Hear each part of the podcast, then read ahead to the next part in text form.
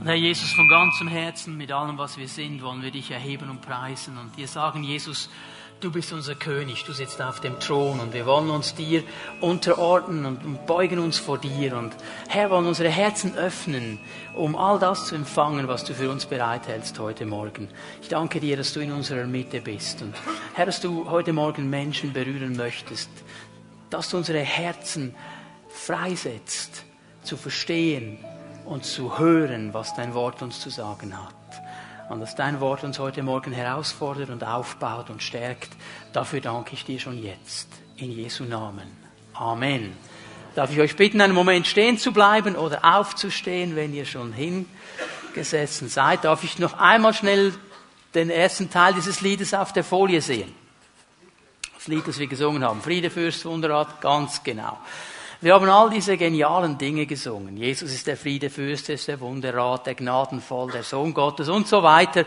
Und ich glaube, dass beim Singen vielleicht dem einen oder anderen etwas groß geworden ist, ihn speziell angesprochen hat. Und ich möchte, dass bevor wir uns hinsetzen, du dich schnell zu deinem Nachbarn links und rechts drehst und ihm einfach zusagst, was dir groß geworden ist. Du sagst ihm dann vielleicht, Jesus ist der Friedefürst. Und er sagt zu dir zurück, ja, und er ist der starke Held. Was immer das es ist. Lass uns doch das einander zusagen einen Moment, okay? Aber wisst ihr, manchmal singen wir so geniale Lieder und wir singen es einfach, überlegen manchmal gar nicht so groß, was wir da singen, weil wir kennen ja die Lieder auch und dann singt es einfach, weil wir den Text kennen.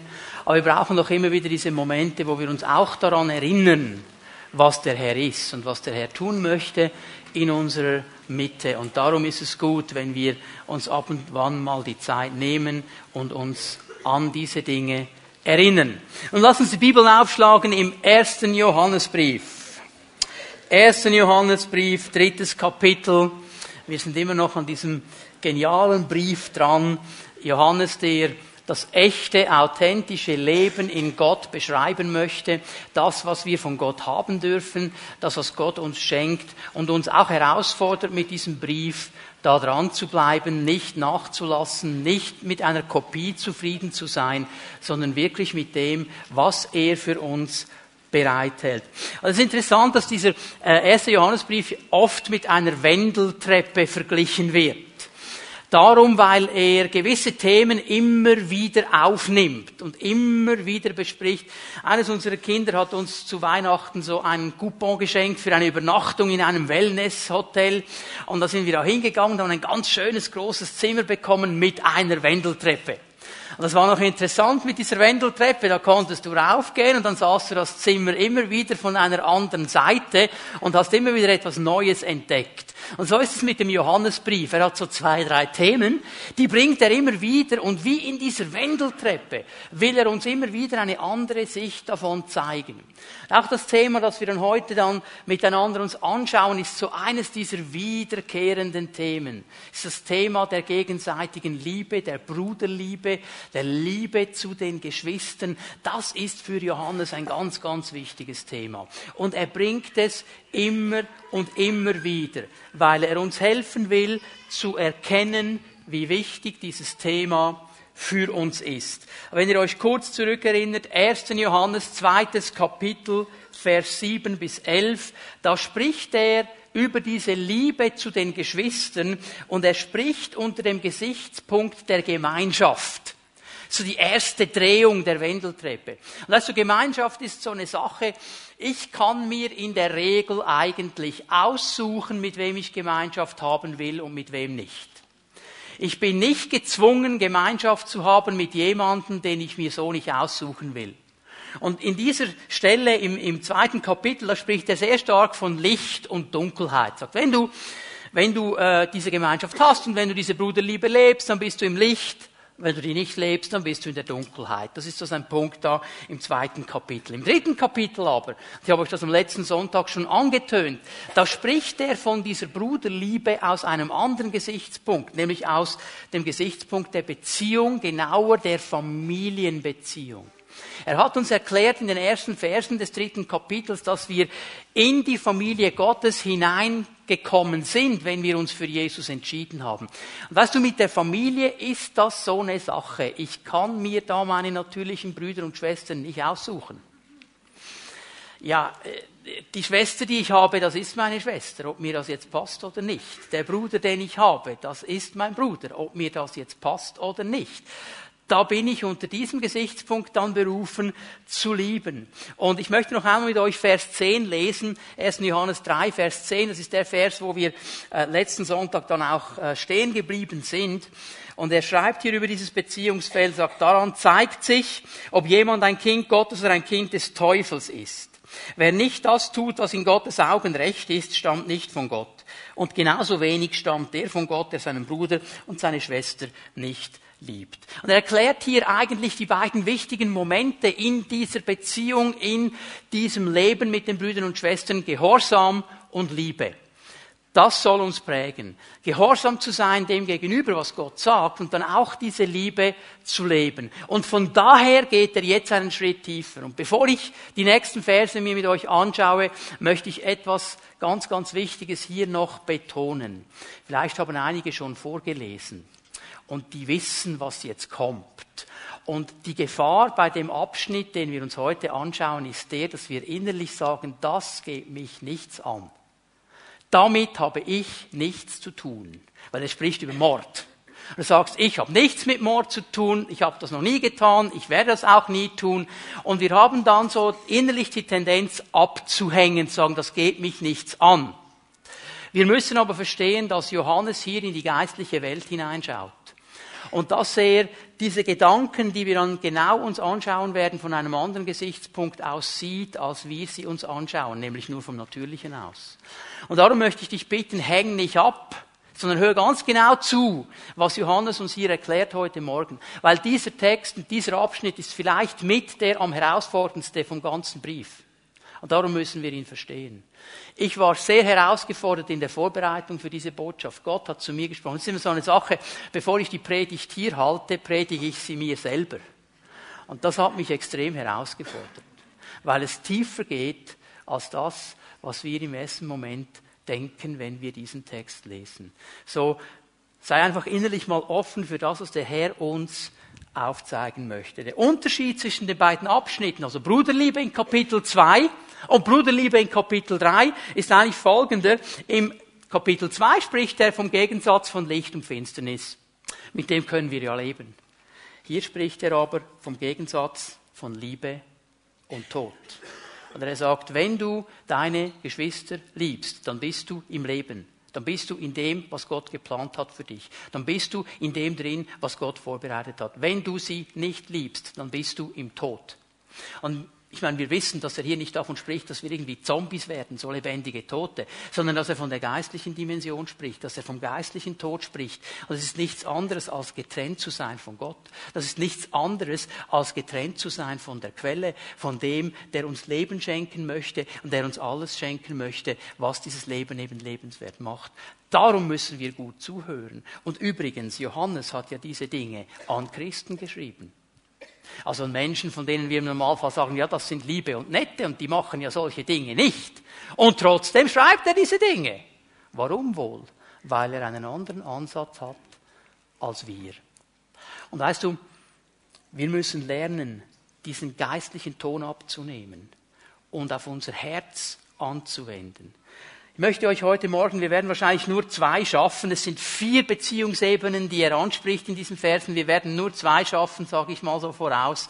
Aber die schauen wir uns ganz genau an. Und die allererste, das ist eben die, wo wir dann innerlich schon mal ein bisschen abhängen. Ich lese einmal die Verse 11 und 12. Denn darum, denn darum, ja warum? Vers 10, Liebe und Gehorsam. Denn darum geht es ja bei der Botschaft. Und diesen beiden Dinge, das beschäftigt ihn, die ihr von Anfang an gehört habt, ist also keine neue Botschaft. Er sagt uns und auch diesen Christen, an die er geschrieben hat, nichts Neues. Also es ist nicht so, als dass sie das noch nie gehört hätten. Es ist nicht eine neue Botschaft. Wir sollen einander lieben. Wir dürfen es nicht wie kein machen, der von dem Bösen stammt, dem Teufel, und seinen eigenen Bruder ermordete. Und warum hat er ihn ermordet? Weil er sah, dass sein Bruder tat, was recht war, während er selbst Böses tat. So, Johannes beginnt hier im tiefsten Keller. Auf der tiefsten Form des Zusammenlebens. Auf der tiefstmöglichen Ebene, nämlich da, wo Mord regiert. Und auf dieser Ebene lebt und wirkt der Teufel unser Feind. Johannes 8, Vers 44 sagt Jesus etwas ganz Wichtiges aus über ihn. Er sagt zu seinen Jüngern, der Teufel ist ein Mörder von Anfang an und er ist ein Lügner von Anfang an. So wenn du ihn charakterisieren willst, wenn du herausschälen willst, was sein Wesen ist, was ihn ausmacht, das sind zwei Dinge. Er ist ein Mörder, er wird immer gegen Leben vorgehen, er wird Leben zerstören. Wo er nur kann, wird er Leben zerstören, er wird Leben abbauen, er er wird Leben niedrig halten, er wird Leben erdrücken, er wird alles tun, dass Leben nicht kommt. Das ist immer sein Programm, Tod und Lügen. Er wird dir nicht die Wahrheit sagen. Er wird immer lügen. Er wird immer versuchen, mit Unwahrheit zu operieren. Ganz am Anfang hat er das schon gemacht. Hat Gott wirklich gesagt? Und auf dieser Ebene sagt uns jetzt das Wort Gottes, geht kein hinab. Aber bevor er überhaupt über Mord spricht, noch einmal, bevor er über Mord spricht, erinnert uns noch einmal daran, was unsere geistliche Bestimmung und Herkunft ist. Wir sind Kinder Gottes. Wir sind neue Menschen. Wenn wir Jesus angenommen haben, ist etwas Neues in uns geschehen. In unserem Inneren hat sich etwas verändert und darum sind wir in der Lage, gehorsam zu sein und darum sind wir in der Lage zu lieben und darum sind wir in einer anderen Familie. Hör mal, wenn wir versuchen, aus uns selber diese Liebe hervorzupressen, wenn wir versuchen, aus uns selber das umzusetzen, kommt ein bisschen darauf an, wie viel Liebe du in deinem Liebestank hast, um mal bei diesem Bild zu bleiben, dann kannst du eine gewisse äh, Distanz mit Liebe absolvieren. Die einen haben mehr, die anderen haben weniger, aber irgendwann ist fertig und du hast nicht genug. Und Jesus spricht hier von einer Sache, die wir nicht aus uns selber machen können. Und ich möchte das so stark heute Morgen betonen. Hör auf, das selber zu versuchen. Wenn du das selber versuchst, wird dein christliches Leben ein Riesenfrust und eine Enttäuschung sein. Du wirst nie in das Leben Gottes hineinkommen, weil du alles auf deiner eigenen Ebene machst. Das ist der Grund, wieso viele Christen so frustriert sind über das Christsein. Sie versuchen nach bestem Wissen und Gewissen alles selber zu machen. Und es kommt immer so weit, dass sie es nie schaffen. Und sie sind frustriert. Und mit der Zeit arrangierst du dich mit diesen Dingen und du kommst so hinein in einen christlichen Trott. Musste an HD Läppli denken. Kennt der noch jemand? Läppli. Okay? Der Läppli, wie er da mit seinem Vormund vor der Fabrik sitzt und die Fabrikarbeiter studiert, die zu einer gewissen Zeit kommen und zu einer gewissen Zeit gehen. Dann sagt er, sie kommen am 7 und gehen am 5. Sie kommen am 5 und gehen am 12. Äh, dieser Trott beschreibt er. Und weißt du, wenn wir nicht aufpassen, können wir als Christen auch so in den Trott hineinkommen. Auch in der Pfimi Bern. Sie kommen am 11 und gehen am halb eins. Und der Gottesdienst ist zum Halleluja-Glück vorbei und ich habe wieder meine Pflicht abgesessen.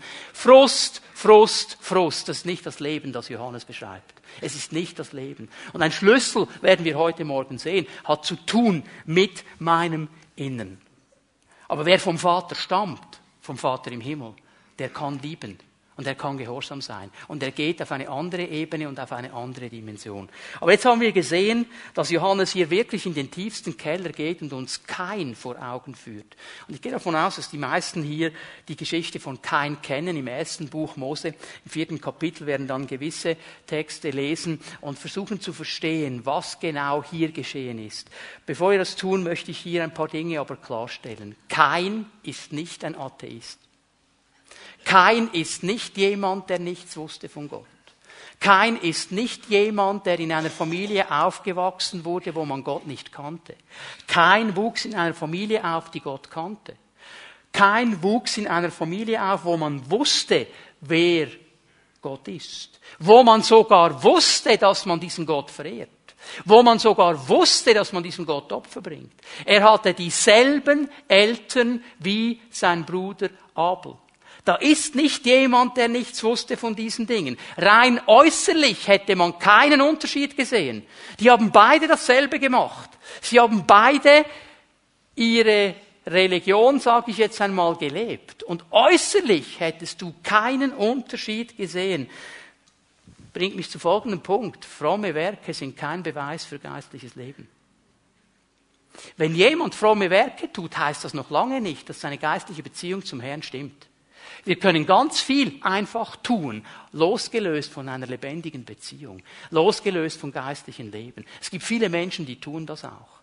Wenn du die beiden Brüder dir angeschaut hättest, rein äußerlich hättest du keinen Unterschied gesehen. Wir reden hier über so jemanden, der genau wusste, um was es eigentlich geht. Nicht jemanden, der nicht wusste, um was es geht, aber jemand, der in seinem Leben eine Weiche gestellt hat. Der Beweis für geistliches Leben, sagt uns Johannes, ist die Liebe zu den Geschwistern. Ob jemand wirklich in diesen geistlichen Beziehungen recht steht, die Liebe zu den Geschwistern, das wird es zeigen. Und jetzt möchte ich einen ganz wichtigen Punkt hier deponieren. Jeder Mensch, der hier sitzt, jeder hat zwei Herkunftslinien. Zwei Herkunftslinien. Wenn es einen Moment gab in deinem Leben, wo du Jesus angenommen hast, dann hast du zwei Herkunftslinien. Eine natürliche und eine geistliche. Eine natürliche, so wie du aufgewachsen bist, deine Familienprägung, dein Hintergrund, deine Kultur, all dein Umfeld, das du dein Leben lang hattest, und eine geistliche, die dann begonnen hat in dem Moment, wo du in die Familie Gottes hineingekommen bist. In dem Moment, wo Gott dich aus dem Reich der Finsternis hineinversetzt hat in das Reich der Liebe. Und diese beiden Herkunftslinien kämpfen gegeneinander.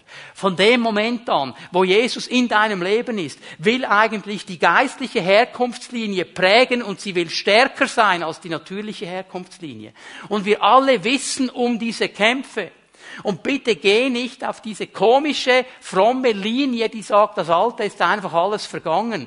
Das wäre schön, wenn es so wäre. Aber Luther, der große Reformator, war Realist genug, um diese Situation echt zu erkennen. Und wenn er über die Taufe spricht, über diesen Moment, wo wir sagen, wir ertränken den alten Menschen, wir ertränken die alte Natur, wir bringen sie in den Tod, dann sagt er richtig, der alte Siech kann schwimmen. Ja, der klopft dann mal wieder an. Der möchte dann versuchen, der möchte dann seinen Thron wieder einnehmen. Wie wir dann entscheiden, ist wichtig. Anklopfen kann der von mir aus schon, nur öffne ihm bitte die Türe nicht. Die Impulse deines alten Lebens, deiner Herkunftslinie, deiner natürlichen, die werden kommen und die werden immer kommen. Und wenn du dann das Gefühl hast, oh, jetzt habe ich schon gesündigt, jetzt ziehe ich gleich bis zum Schluss durch, dann hast du eines nicht verstanden, das ist nur eine Versuchung. Die alte Herkunftslinie wird immer versuchen, Raum zu gewinnen in deinem Leben. Wie wir reagieren, wie wir handeln, was wir dann genau tun, das ist das Wichtige. Und wir müssen hier lernen, geprägt zu sein von der geistlichen Herkunftsfamilie, von der neuen Familie, von der neuen Natur, die wir in Jesus Christus bekommen hatten. Und das ist genau das Problem bei unserem lieben Kain hier. Wir lesen mal 1. Mose 4, Vers 9. 1. Mose 4, Vers 9. Also in Vers 8, ein Vers vorne dran, da lesen wir, wie er seinen Bruder ermordet hat. Und jetzt Vers 9. Da sprach der Herr zu Kain, wo ist dein Bruder Abel? Er entgegnete, ich weiß es nicht. Ich weiß es nicht. Schau mal, hier sehen wir, von wo Kain stammte. Sein Vater war der Teufel. Ich sehe nämlich zwei Dinge. Mord und Lüge. In Vers 8 hat er seinen Bruder ermordet. In Vers 9, Gott fragt ihn, was ist passiert? Kein, was ist los? Wo ist dein Bruder? Ich weiß es nicht. Und wir wissen alle, dass er jetzt gelogen hat. Er weiß genau, wo sein Bruder ist, respektive der Leichnam seines Bruders. Er weiß es genau. Das zeigt mir, dass sein geistlicher Vater, sein geistlicher Impuls eben nicht Gott war, sondern der Teufel. Er hat sich auf diese Seite geschlagen und er ließ sich prägen. Und wenn ich davon, davon spreche, dass der Teufel sein Vater war, dann ist uns allen klar, dass ich natürlich nicht natürlich meine, oder? Es ist nicht so, dass der Teufel etwas mit Eva hatte und keines rausgekommen, darum ist er sein Vater. Sondern der geistliche Impuls. Und das ist die Gefahr. Wir, wir sehen diese geistlichen Dinge nicht, aber wir erleben sie. Und oft denken wir, weil wir es nicht sehen, gibt's das einfach nicht. Doch, es gibt es. Und das ist der Kampf eines Christen zwischen diesen beiden Linien zu unterscheiden. Was ist in dieser ganzen Geschichte geschehen? Was ist der Unterschied zwischen dem Opfer der beiden Brüder? Was ist der Punkt? Hebräer 11, Vers 4.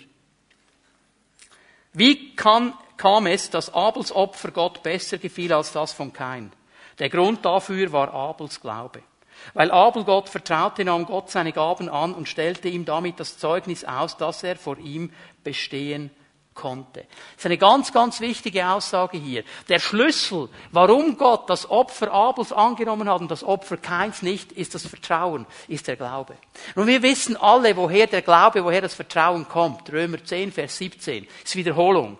Der Glaube kommt aus dem Hören des Wortes Gottes. Mit anderen Worten, das Wort Gottes definiert unsere Beziehung zu Gott, weil es ist eine Vertrauensbeziehung. Es sagt uns, wie wir handeln sollen vor Gott. Es sagt uns, was gemacht werden soll, was richtig ist. Und hier ist jetzt der Punkt. Abel wusste, was er tun sollte, und er glaubte das. Er hat das Wort Gottes genommen und hat dem Wort Gottes vertraut. Kein wusste es auch.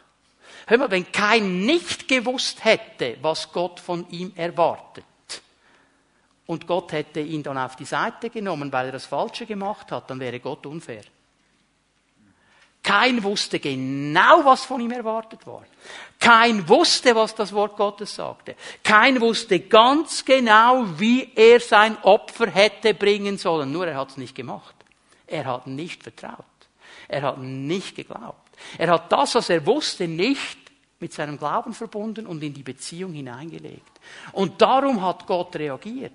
Und ich nehme das genau das, was heute geschieht. So viele Menschen, die nehmen das Wort Gottes und sie passen es einfach so an, wie es ihnen eben passt. Wie kein. Sie lesen diese Dinge und sie sagen dann, na, ich lebe einfach nach meinen eigenen Regeln. Ich mache das so, wie mir das passt. Und überhaupt, man kann ja jede Stelle in der Bibel so auslegen, wie man es eben gerne möchte. Es gibt ja immer verschiedenste Auslegungen. Ich glaube, Gott ist so klar in seinem Wort, dass wir sehr genau wissen, was er eigentlich da genau meint. Und jemand sagt, ja, das ist ja alles vor 4000 Jahren geschrieben, das ist doch heute nicht mehr aktuell, was ist überhaupt hier vorne los? Doch, es ist noch aktuell, weil es das Wort Gottes ist, das lebendige Wort Gottes, das nicht an eine Zeit gebunden ist, geschrieben von einem Gott, der nicht an eine Zeit gebunden ist, sondern in der Ewigkeit den Überblick hat. Und die Prinzipien, die er hier beschreibt, die sind ewig gültig. Und wenn wir das Gefühl haben, wir können das drehen und machen, wie wir es wollen, und dann zu Gott kommen und ihm das präsentieren, was wir richtig finden, dann haben wir kein Recht, sauer zu sein, wenn Gott es nicht akzeptiert. Das ist nicht der Punkt, der hier geschehen ist. Jetzt gehen wir mal hinein in diese ganze Geschichte. 1. Mose 4. Ich lese mal vom Kapitel, also vom Vers 3 an. 1. Mose 4, Vers 3. Nach geraumer Zeit aber brachte kein dem Herrn von den Früchten des Ackers ein Opfer dar. Und auch Abel brachte ein Opfer dar von den Erstlingen seiner Schafe und von ihrem Fett.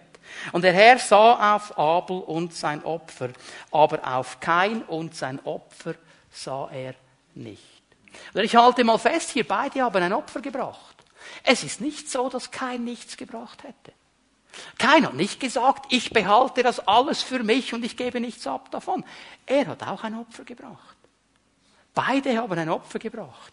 Und die Bibel sagt uns hier auch nicht, warum Gott jetzt genau das eine Opfer angenommen hat und das andere nicht. Ich weiß, hier gibt es verschiedene Auslegungen, nicht? Der eine hat ein Blutopfer gebracht, der andere nicht und so weiter. Da will ich gar nicht hineingehen heute Morgen. Auch der Punkt, wie die beiden wussten, dass er das eine Opfer angenommen hat oder nicht. Ob da Feuer gefallen ist, was immer passiert ist. Aber sie wussten, dieses Opfer hat Gott angenommen. Dieses Opfer hat Gott nicht angenommen. Das, was richtig im Vertrauen gebracht wurde, wird von Gott angenommen. Das, was nach Eigenspielregeln gebracht wurde. Und da gibt auch das Argument nicht, ja, aber der Herr kennt ja mein Herz. Funktioniert nicht. Gott hat es nicht angenommen. Jetzt schau, was geschieht. Wir müssen genau hineinlesen, was das Wort Gottes uns sagt. Schau, was geschieht. Da wurde kein sehr zornig und sein Blick senkte sich. Er wurde sehr zornig. Warum wurde der zornig? Hat der einen Grund, zornig zu sein? Dass Gott sein Opfer nicht angenommen hat? Nein, er hat es falsch gemacht. Er hat nicht getan, was er hätte tun sollen. Er hat genau gewusst, was er hätte tun sollen. Jetzt wird er sauer. Man kann ja nicht sauer auf sich selber werden, oder? Auf die Umstände schon und auf die Ungerechtigkeiten, Bäh, Umfeld. Und die Bibel sagt etwas ganz Interessantes. Er senkte seinen Blick. Die Bibel redet ja gerne davon, dass Gott oben ist und der Teufel unten. Er senkte seinen Blick. Er nahm seinen Blick weg von Gott und sah nur noch die Situation, in der er drin stand. Die Situation, und er wurde zornig und immer zorniger. Und wir wissen, wenn wir uns konzentrieren auf uns, dann wird die Sache größer und größer. Schau mal, wie es jetzt weitergeht. Der Herr aber sprach zu Kain, warum bist du zornig? Warum ist dein Blick gesenkt? Gott begegnet ihm jetzt. Sagt, hey Kain, was läuft hier ab? Was geht hier eigentlich los? Warum bist du zornig? Warum schaust du nicht mehr auf zu mir? Und jetzt schau dir den nächsten Vers an. Ist es nicht so? Wenn du gut handelst, kannst du frei aufblicken.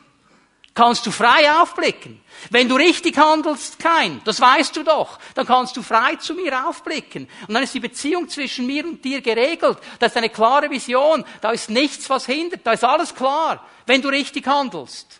Klammer, du wüsstest, was richtig wäre. Klammer geschlossen. Er wusste es genau. Er hat sich einfach entschieden, es anders zu machen. Und dann geht er weiter. Wenn du aber nicht gut handelst, nicht richtig handelst, wenn du weggehst aus dem, was ich dir eigentlich als Marschrichtung angegeben habe. Jetzt pass auf, was die Bibel sagt. Lauert die Sünde an der Tür. Und nach dir steht ihr Begier, du aber sollst Herr werden über sie. Es ist noch nichts geschehen. Er hat seinen Bruder noch nicht angefasst. Und Gott begegnet ihm und sagt, kein Pass auf. Der Weg, den du jetzt gehst, die Sünde steht an der Tür. Sie will dich packen. Sie hat dich noch nicht gepackt. Sie will dich packen. Pass auf. Du kannst über sie herrschen. Triff die richtige Entscheidung. Mach jetzt das Richtige. Und er hätte jetzt sagen können, Herr, okay, es tut mir leid, das stimmt. Ich hätte richtig opfern sollen. Ich hätte so opfern sollen, wie du mir das gesagt hast. Ich habe das falsch gemacht. Es tut mir leid. Ich tu Buße. Und er wäre Herr gewesen über die Sünde. Was macht er? Was macht er? Darauf redete Kain mit seinem Bruder Abel, und als sie auf dem Feld waren, erhob sich Kain gegen seinen Bruder Abel und schlug ihn. Was wir hier sehen, ist, dass lange bevor Kain ihn umgebracht hatte, ist in seinem Herzen schon eine Entscheidung gefallen. Lange bevor er es getan hat, ist in seinem Herzen eine klare Entscheidung gefallen. Und er hat diese Haltung gelebt. Und er war nicht willig, aus dieser Haltung herauszugehen. Das ist der Punkt hier, der wichtig ist. Und schau mal, wir können noch so viele gute Werke tun. Du kannst den ganzen Tag gute, fromme, religiöse Werke tun und damit versuchen, deine innere Haltung zu übertünchen. Es wird nie funktionieren. Es wird nie reichen. Du wirst nur noch mehr angetrieben und mehr angetrieben, weil dein Gewissen hier drin und der Geist hier drin sagt, das ist nicht genug, das reicht nicht, das hilft nicht. Es geht nur auf einer Ebene in dieser Vertrauensbeziehung mit dem Herrn. Wenn wir verstanden haben, wir sind aus Glauben errettet, aus Gnade. Wenn wir das verstanden haben. Sonst rennen wir den ganzen Tag. Es geht dem Herrn jetzt hier, ich sage das mal ein bisschen spitz, gar nicht um den Totschlag. Es geht um die innere Haltung, die vorausging. Über diese Dinge will er mit uns sprechen. Weil, jetzt sagen wir hoffentlich richtig, ich gehe jetzt einfach mal von der positiven Seite aus, dass hier alle sagen, ja, aber ich habe noch nie jemanden ermordet. Ich habe doch noch nie jemanden ermordet. Oder? weißt du, interessant ist, und jetzt kommt die Herausforderung an diesem Text. Lass uns mal Vers 15 lesen. Jetzt kommt nämlich die zweite Ebene. Jeder, der seinen Bruder oder seine Schwester hasst, ist ein Mörder. Oh, oh, oh, oh. Jetzt wird es aber sehr persönlich. Jeder, der seinen Bruder oder seine Schwester hasst, ist ein Mörder. Und ihr wisst, dass kein Mörder ewiges Leben hat. Das Leben, das Gott uns schenkt, ist nicht in ihm. Ganz tief im Keller hat er angefangen mit Mord. Jetzt geht er auf eine zweite Ebene. Das ist die Ebene des Hasses. Und das müssen wir jetzt noch ein bisschen definieren. Der einzige Unterschied, laut Johannes, zwischen Mord und Hass ist die eigentliche Tat. Der Antrieb ist genau derselbe. Der innere Antrieb, die innere Haltung ist genau dieselbe. Und hier macht die Bibel bei einem geistlichen Menschen keine Unterscheidung. Das ist das, was uns herausfordern muss. Es geht um die geistliche Komponente. Es geht nicht darum, ob du in der Tat jemanden ermordet hast. Es geht um unsere Haltung. Es geht um unser Herz. Es geht um unsere inneren Überzeugungen. Weißt du, ähm, Jemand hat einen Zoo besucht, hat sich diese schönen Raubkatzen angeschaut, die Löwen und Tiger, was es so alles gibt. Und das hat ihm einfach gefallen, weil er hatte eine Katze auch zu Hause, so einen Hauskater. Und dann kommt da der, der Wärter, der Zoowärter, und er sagt zu ihm, also wissen Sie, das sind schon wunderschöne Kreaturen. Ich habe zu Hause auch eine kleine Katze, die ist so eine Hauskatze. Und mir fällt auf, die bewegen sich genau gleich. Einfach der meiner zu Hause ein bisschen kleiner, aber genau dasselbe. Genial. Und eigentlich, äh, weißt du, wenn ich dann meinen zu Hause kraule, dann fängt er an zu schnurren und so. Und eigentlich ist es ja schade, dass diese wunderschönen Tiere hinter diesen Gitterstäben sind. Eigentlich sollten die frei sein, die sind doch so schön. Und jetzt so wird er gesagt, guter Mann, Sie können froh sein, dass die Gitterstäbe da sind. Die sind schon niedlich, aber innerlich sind sie Mörder. Und wenn die Stäbe nicht da wären, würden diese schönen Katzen sie zerreißen. Und das ist genau der Punkt. Hör mal. Die Frage ist nicht, was habe ich getan? Was hast du getan? Die Frage ist, was würde ich tun, wenn das, was ich tue, keine Konsequenzen hätte? Wenn ich keine Stäbe hätte, die mich zurückhalten? Was würdest du tun, wenn das, was du tust, keine Konsequenz nach sich zieht? Was würdest du tun? Und hier spricht uns das Wort Gottes auf einer ganz, ganz persönlichen Ebene an. Wir alle wissen die fromme Antwort. Aber was geschieht wirklich in unseren Herzen? In der Beziehung zu Brüdern und Schwestern. Weißt du, wenn alle lieb sind und wenn alle nett sind und alle das sagen, was ich auch sagen würde, dann haben wir kein Problem. Dann gehen wir alle im grünen Bereich vorwärts. Ist cool, oder? Was passiert, wenn diese schlimme, garstige Situation kommt, dass ein Bruder und eine Schwester etwas sagt, mit dem bin ich nicht einverstanden. Oder mir noch sagt, das ist nicht in Ordnung. Was würde ich tun, wenn das, was ich tue, keine Konsequenzen hat? Würde ich wirklich sagen, Halleluja, Bruder, ich segne dich. Du sollst gesegnet sein. Du kannst dir die Antwort selber geben. Aber der Punkt ist jetzt folgender. Mord. Mord richtet ein anderes Leben zugrunde. Kein hat das Leben seines Bruders zugrunde gerichtet, hat es beendet. Hass richtet unsere eigenen Leben zugrunde. Hass macht uns kaputt. Und die Bibel sagt, geistlich gesehen ist dasselbe wie Mord. Wenn Hass in unserem Leben da ist, dann richtet uns das selber zugrunde, macht uns kaputt. Jetzt muss ich definieren, was Hass ist. Weil ich, wenn wir das so in der Welt definieren würden, sagen, Hass ist etwas, haben wir nichts damit zu tun. Wir sind ja in der Regel alles Liebe und Nette. Was meint die Bibel, wenn sie von Hass spricht? Was bedeutet Hass in der Bibel? Das müssen wir verstehen. Und dann merken wir, wie das jetzt eine ganz interessante Dimension annimmt. Hass in der Bibel ist ein starkes Gefühl der Gegnerschaft ich handle gegen dich. Die Bibel beschreibt nicht mal warum. Aber es kann ja verschiedene Gründe geben, wieso ich etwas gegen jemanden habe. Und wir sagen, ja, der ist mir nicht so sympathisch. Die Bibel sagt Hass. Das ist die biblische Terminologie. Wir haben uns das sehr schön zurechtgelegt und nette Worte dafür gefunden. Johannes ist hier glasklar und sagt, Hass ist, ich habe etwas gegen jemanden und ich gehe gegen ihn vor. Ich handle gegen ihn. Ich mag jemanden nicht. Ich bin gegen ihn. Ich will nicht mit ihm zusammen sein. Ich habe etwas gegen ihn. Das ist Hass. Und du kannst jetzt hundert logische Gründe haben. Ja, seine Nase gefällt mir nicht, er hat Mundgeruch, er ist mir einfach vom Typ her nicht sympathisch, er hat so einen Bart und ich habe früher mal einen Freund gehabt mit Bart und das war so ein hässlicher Kerl. Jetzt bin ich immer daran erinnert. Funktioniert alles nicht auf der geistlichen Ebene. Hör mal, funktioniert nicht. Johannes sagt nicht, du musst die lieben mit der netten Nase und ohne Bart. Alle. Alle Brüder und Schwestern. Es gibt nicht sympathisch und unsympathisch. Diese Terminologie kennt die Bibel nicht. Es wird wirklich persönlich, ich habe es euch gesagt. Ja, weil die Bibel eine geistliche Linie jetzt zieht. Und erinnere dich noch einmal an die Bergpredigt. Was hat Jesus gesagt? Ehebruch. Wer begeht Ehebruch? Der, der die Frau anschaut und sie begehrt. Geistliche Dimension.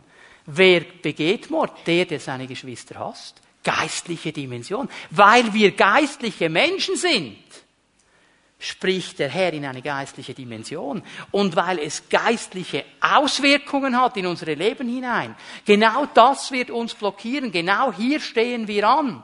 Und weißt du, ich würde euch jetzt sagen, ähm, und das denken vielleicht auch einige nicht, ich habe solche Probleme nicht als Pastor.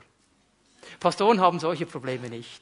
Also in dem Moment, wo man ordiniert wird als Pastor, fallen all diese Dinge weg. Und dann hat man sie nicht mehr. Halleluja, schön wär's. Schön wär's. Ich kämpfe hier genauso, wie wir alle kämpfen. Und ich würde euch jetzt gerne sagen, ich habe nie einen schlechten Gedanken. Ich habe nur Gedanken der Liebe. Das vor einigen Monaten habe ich ein Mail bekommen von einem anderen Pastor, von einem Pastor. Und er hat mich ziemlich massiv angegriffen, unterste Schublade, mit Dingen, die nicht einmal stimmen. Und jetzt würde ich euch so gerne sagen, ich habe dieses Mail gelesen und habe sofort zurückgeschrieben, mein lieber Bruder, ich liebe dich mit der Liebe meines Herrn.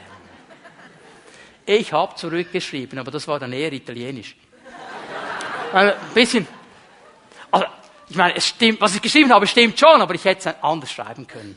Und dann hat er mir wieder zurückgeschrieben und gesagt, ich habe von dir nichts anderes erwartet, von dir kann nichts anderes kommen. Ich habe diesen Mann dann gesehen, ein paar Wochen später. Und ich bin zu ihm hingegangen und habe gesagt, Bruder, es tut mir leid, wenn ich dich mit meinem Mail verletzt habe. Ich entschuldige mich in aller Form bei dir. Es tut mir leid. Und jetzt schaut er mich ganz fragend an. Nein, er hat sich bei mir nicht entschuldigt. Ist auch gar nicht die Frage. Ist gar nicht die Frage. Ist nicht meine, meine Sache. Meine Sache ist, habe ich diese Liebe? Im ersten Moment, ich musste mich entscheiden dazu, die war nicht einfach da. Aber steht ihr, genau darum geht es ja Johannes. Er will uns darauf hinweisen. Es gibt diese Momente, die Sünde ist an der Tür und sie möchte uns packen. Was machen wir jetzt? Wie reagieren wir? Und dass wir mal einen Moment haben, wo wir denken, boah, also jetzt geht er mir echt auf den Wecker. Das ist schon in Ordnung, das ist auch noch kein Problem, wenn es dabei bleibt. Wenn du das weiterziehst, dann haben wir ein Problem. Stehen wir? Was ist die Wurzel des Hasses? Es ist interessant, dass die Bibel auch über diese Dinge spricht. Zorn haben wir gesehen bei Kain. Warum war der zornig? Hatte der ein Recht, zornig zu sein? Hör mal, vielleicht gibt es da diesen Bruder, der am gleichen Ort arbeitet wie du. Der ist auch Christ, geht in eine andere Gemeinde, ist aber auch Christ. Und jetzt geht es darum, dass eine Position, eine höhere Position neu zu bestellen wäre. Und du bist ja davon überzeugt, dass du eine bessere Arbeit leistest als er. Und dass du mehr Kompetenz hast und einfach der bessere Mann wärst für diesen Job. Dein Chef hat eine andere Meinung. Wieso wirst du zornig gegen deinen Bruder? Weil du übergangen worden bist. Ungerechtigkeit, Ungerechtigkeit. Der Chef ist so ein blöder Kerl. Ja, hör mal, muss er dir diesen Job geben? Hat er eine Verpflichtung dazu? Warum wirst du zornig? Warum kannst du dich nicht freuen mit deinem Bruder? Wenn ein Glied leidet, leiden alle. Wenn sich ein Glied freut, freuen sich alle. Bruderliebe ist eine Herausforderung. Du sagst, ja, wenn du auf der einen Seite stehst, nicht, wenn du den Chefposten bekommst, dann kannst du dich schon freuen. Aber wenn du auf der anderen Seite, genau da kommt der Gummi auf die Straße. Genau da. Weil du bist Christ, ob du ihn bekommst oder nicht. Und die Verpflichtung zur Bruderliebe ist da, ob du es bekommst oder nicht. Eine zweite Sache ist Angst. Angst. Manchmal machen uns Geschwister Angst, weil sie so anders sind als wir. Da kommt dieser neue Kerl in die Hauszelle. Und der hat auch so ein prophetisches Album wie du.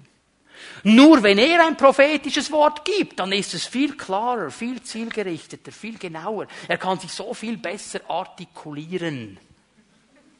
Und weil du Angst hast um deine Position in der Gruppe, hast du plötzlich was gegen den. Wieso kannst du dich nicht freuen, dass Prophetie läuft? Wieso kannst du dich nicht freuen, dass Gott Dinge tun kann, auch durch deinen Bruder? Und es kann etwas entstehen in uns. Und oft sind es auch Verletzungen, weil wir verletzt worden sind in verschiedenen Situationen drin. Und es kann sich diese Abneigung gegen jemanden aufbauen. Und wir gehen von dem, was Johannes sagt, Licht und Leben, hinein in die Dunkelheit und in den geistlichen Tod. Und wir zerstören unser eigenes geistliches Leben.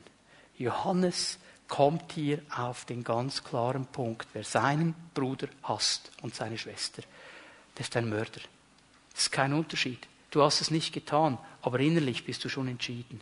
Und hier möchte der Herr uns wirklich begegnen. Hier möchte er uns begegnen. Wenn du Matthäus 5 nachliest, ab Vers 21 bis Vers 26, ich werde diese Verse nicht lesen, Bergpredigt. Da spricht Jesus eine ganz klare Sprache, was geschehen wird, wie wenn du, wie, äh, wenn du mit deinem Bruder so und so umgehst, wenn du ihm sagst Dummkopf, wenn du ihm sagst Blödmann, was auch immer, wenn du nicht ehrst. Und was geht es hier? Du, Im Griechen steht da, wenn du ihm sagst leerer Kopf, was eigentlich der Herr antönen möchte, ist, du schändest Schöpfung Gottes. Das ist der Punkt. Du ehrst nicht, was Gott geschaffen hat. Und deinen Bruder ehrst du nicht. Und das ist Hass. Es gibt kein Zwischending hier. Darum kommt er so stark und so massiv da drin. Geistliche Dimension ist eine Herausforderung. Und weißt du, das kann uns jetzt ja ganz schön erdrücken, wenn wir eines vergessen. Und das dürfen wir aber eben nie vergessen, dass der Herr uns in eine neue Familie hineingenommen hat.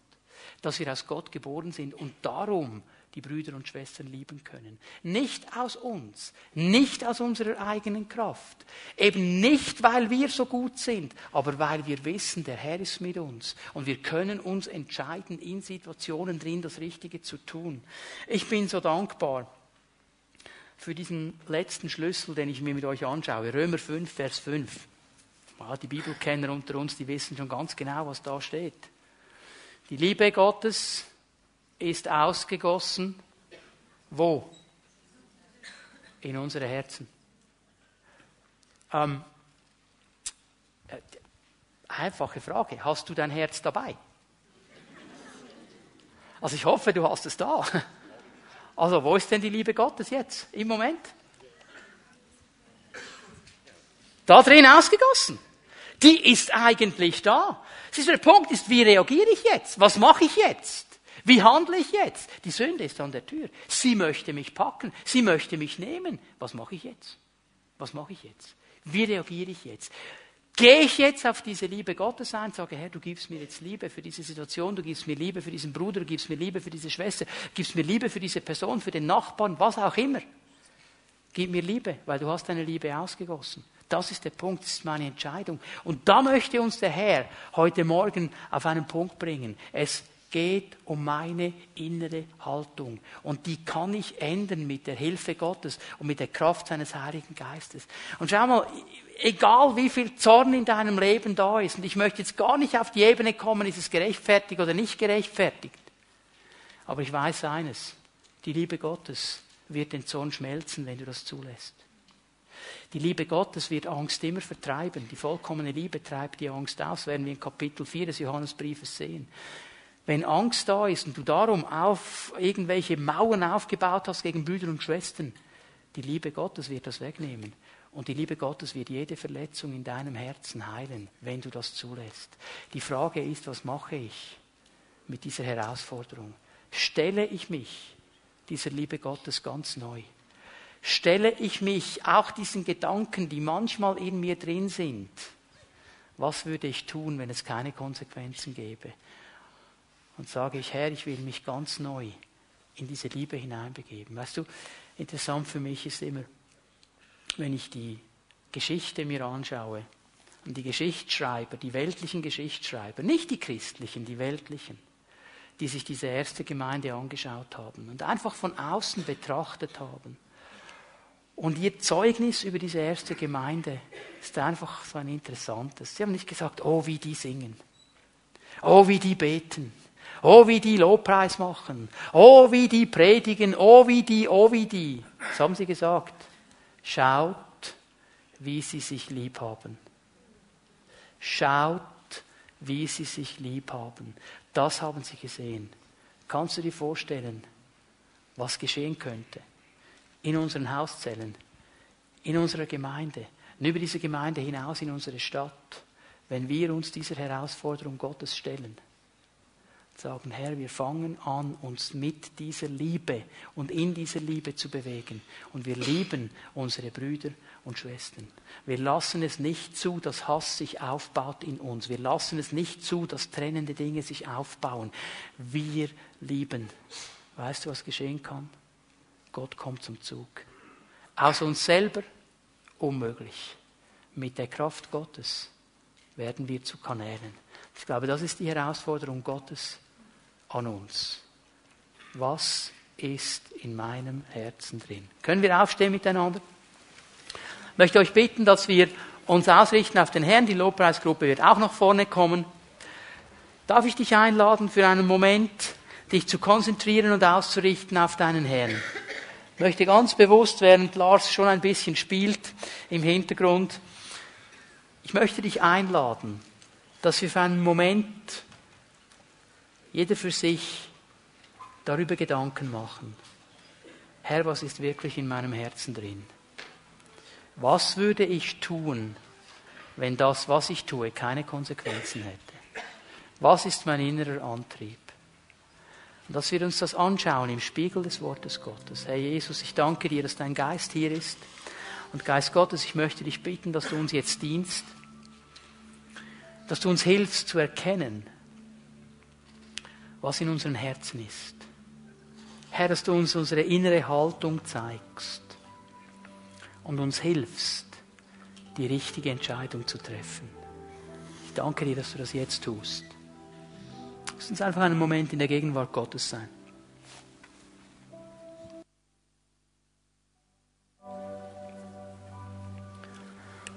Der Herr möchte uns heute Morgen herausfordern. Er möchte uns herausfordern, dass wir uns ganz neu dieser Liebe Gottes weihen. Dass wir ganz neu eine Entscheidung treffen.